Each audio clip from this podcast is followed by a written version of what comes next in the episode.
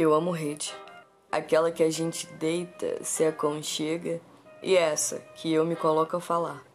Que outra maneira há de me comunicar? Que outra maneira melhor? Além daquela que eu posso ver teus olhos de perto. Anseio por esse tato, contato visual. Mas a rede compensa minha existência. Ela não é tudo para mim. E eu não sou tudo nela. Mas aqui me coloco a falar.